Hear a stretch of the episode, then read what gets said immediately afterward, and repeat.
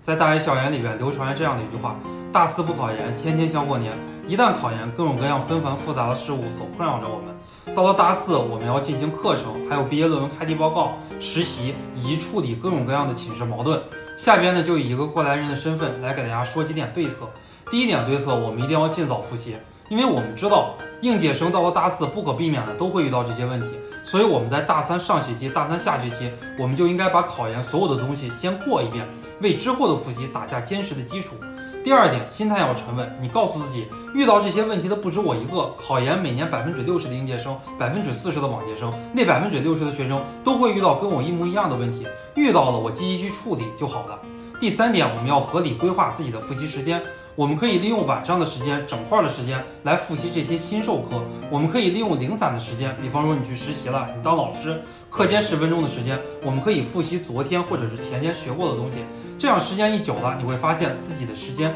会利用的非常的充分，自己的复习效率也并没有大打折扣。最后一点呢，我们应该拿出考研人应有的魄力。在可以顺利毕业的情况下，跟老师协商，我可不可以到了大四再实习，或者说可以考完研之后再写我的毕业论文开题报告。大四的考研儿，你学到了吗？